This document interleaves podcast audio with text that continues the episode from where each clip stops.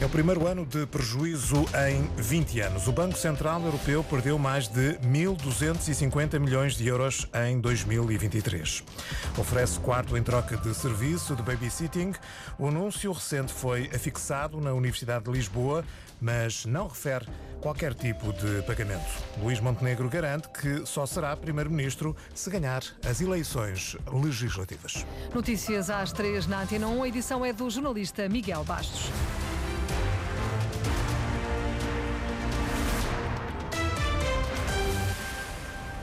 É o primeiro ano de prejuízo em 20 anos. O Banco Central Europeu perdeu 1.266 milhões de euros em 2023.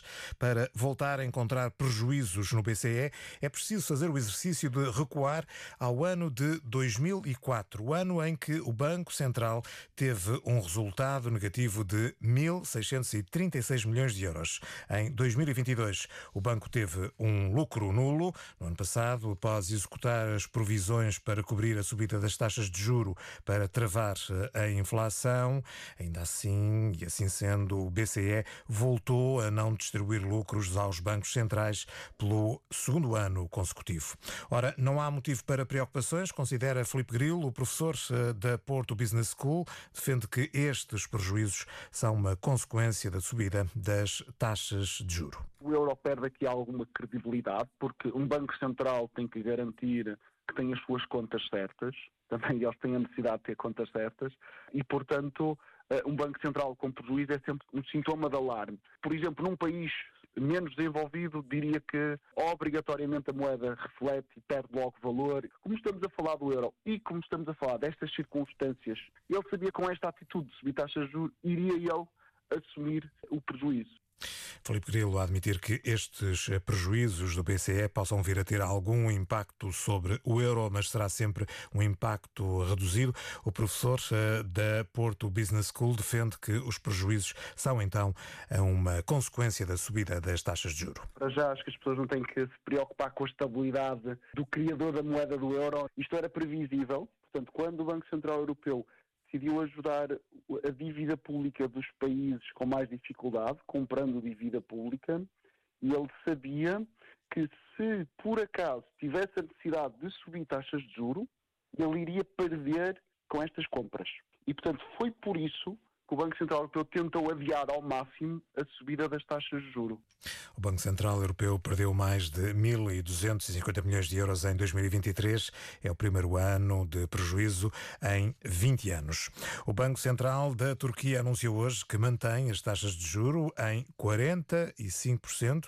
Este valor foi fixado em janeiro, depois de oito meses de subidas graduais para combater a inflação.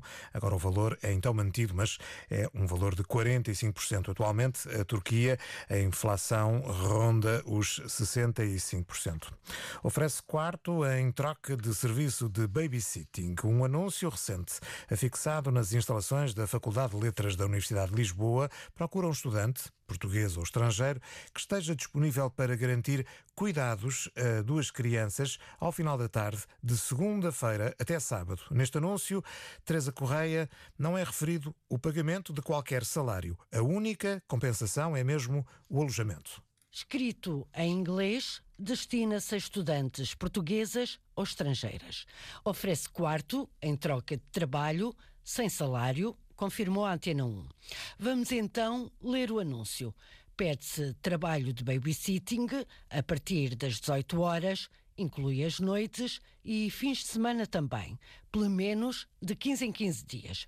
São duas crianças para cuidar, ir buscar à escola quando a mãe não puder, de autocarro, entre a zona do Marquês e Benfica, com o passe de estudante. Assegurar as atividades dos meninos, ajudá-los nos TPC, preparar o jantar, dar-lhes o jantar, ajudá-los no banho, deitá-los e ficar atenta durante a noite no caso das crianças acordarem ou ficarem doentes e a mãe não estar. É preciso arrumar os brinquedos e deixar limpa a casa de banho das crianças. Em troca, a anunciante oferece quarto com luz, água e internet incluídas, sublinha o anúncio. E é só. O anúncio não fala em salário e a Antena 1 sabe que não há mesmo salário. Antena 1 questionou a Faculdade de Letras da Universidade de Lisboa. Numa resposta escrita, a faculdade refere que depois do contacto da Rádio Pública foi verificar e este anúncio já não estava fixado. Salienta que a informação, de resto fixada no corredor da Associação de Estudantes, é da responsabilidade da própria associação. A presidente da Federação Académica de Lisboa admite que este anúncio escapou à seleção habitual feita pelas associações de estudantes. Catarina Ruiva considera ainda que o preço dos quartos que atualmente se praticam numa cidade como Lisboa acaba por levar a este tipo de situações que considera serem inaceitáveis.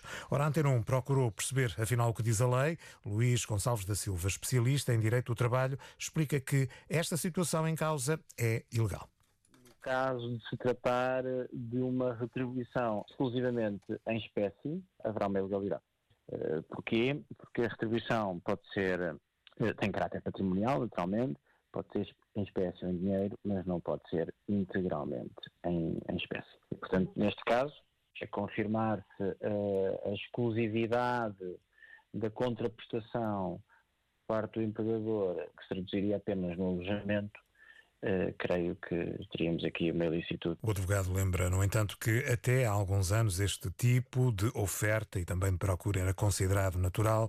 Antena 1 contactou ainda a autoridade para as condições de trabalho. Numa resposta escrita e enviada à Antena 1, a ACT refere que, ao contrário do que acontece noutros países, a troca de serviços por alojamento não está regulamentada em Portugal. A ACT refere que, caso exista uma relação laboral, deve cumprir a legislação laboral portuguesa e ser registada junto da Segurança Social. O MURPI, Confederação Nacional de Reformados, Pensionistas e Idosos, exige a abolição das comissões bancárias cobradas aos pensionistas. Isabel Gomes, deste movimento, explica na Antena 1 que os reformados estão nesta altura a ser pressionados pelos bancos para terem um cartão multibanco que lhes permita levantar a pensão. Há imensos pensionistas que vão diretamente ao balcão da sua residência fazer o levantamento direto da sua pensão. E aquilo que está a acontecer neste momento é que estão a convidar a fazer um cartão multibanco isso traz-lhe mais uma comissão a pagar e, portanto, as reformas estão baixinhas o MURPI eh, quer que eh, a abolição das cobranças das comissões bancárias aos pensionistas. Exigência do movimento MURPI. Luís Montenegro garante que só será primeiro-ministro se ganhar as próximas eleições. Hoje, durante uma visita ao Algarve, o líder do PSD criticou ainda Pedro Nuno Santos por ter dado quatro respostas diferentes relativamente à viabilização de um governo minoritário liderado pelo PSD. Já a porta-voz do PAN não descarta a possibilidade de viabilizar viabilizar um governo da AD. Inês Sousa Real diz que os eleitores podem contar com o PAN como um travão ao populismo. Nós não sabemos o contexto que vai sair no dia, após o dia 10 de março. Também não sabemos em relação à própria coligação da AD, é uma coisa é o PSD, coisa diferente é a Aliança Democrática.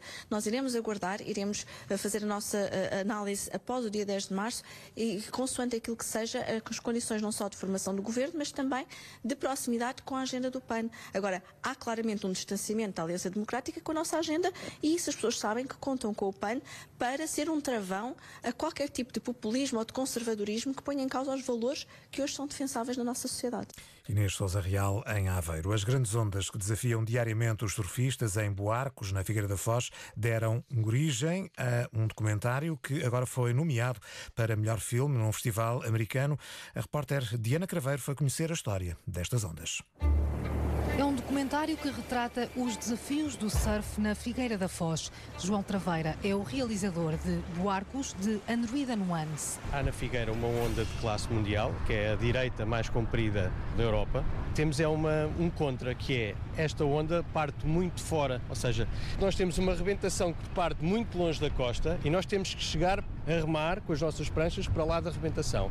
Isto é uma zona que tem alguma corrente, ou bastante corrente, e então, quando tentamos fazer a aproximação à onda, somos arrastados. A solução surgiu pelas mãos de um surfista local, Evocação. Que tem esse sonho, ou seja, tem a carga toda da comunidade que sempre tentou fazer isto e umas vezes conseguiu, outras não, comprou uma mota d'água e à semelhança daquilo que se faz na Nazaré, propôs um, um projeto à Câmara Municipal de arranjar maneira de transpor a arrebentação com a ajuda da mota d'água para o surf de ondas grandes ser desbloqueado na Figueira da Foz. Com esta história, o documentário transforma-se assim na defesa de uma causa. Nós temos uma barra que, devido ao seu assoreamento, está constantemente fechada. E então temos um problema legal. E é aí que nós andamos a batalhar com as autoridades para haver um regime de exceção para o surf ser autorizadas, as botas de água serem autorizadas a transpor a barra quando está fechada para surfar as ondulações grandes aqui na Figueira. O filme já ganhou vários prémios nacionais e está agora nomeado para o Festival Internacional de Cinema Oceanside, na Califórnia. Toda a gente surfa em barcos nos dias grandes. O tema da conversa é em que uma moto de água é que era hoje. O anúncio do vencedor do festival será no próximo domingo. Miguel Bastos com a edição das 3 da tarde na Antena 1, simultâneo com a RDP Internacional, Antena 1 Madeira e Antena 1 Açores. Não se esqueça que a informação está também em permanência em notícias.rtp.pt.